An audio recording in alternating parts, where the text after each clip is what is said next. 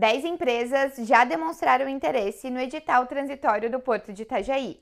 Mantenha-se informado no Minuto Diarinho, com oferecimento Promenac Motos Honda.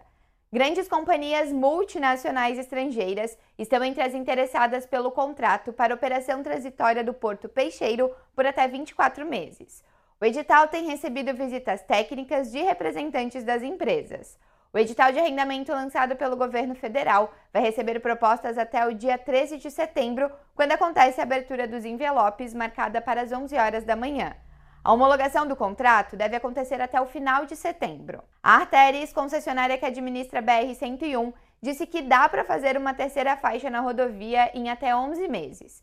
A informação foi dada durante uma audiência pública na Alesc nesta terça, que tratou sobre o colapso da BR-101 entre Penha e Balneário Camboriú.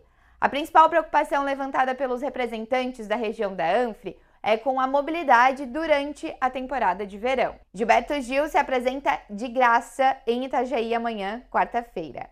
O show faz parte das atrações do Festival de Música e está marcado para as 8h30 da noite no Centro Eventos. E olha, o que não falta é atração boa nesse festival. Confira a programação completa e mais notícias em diarinho.net.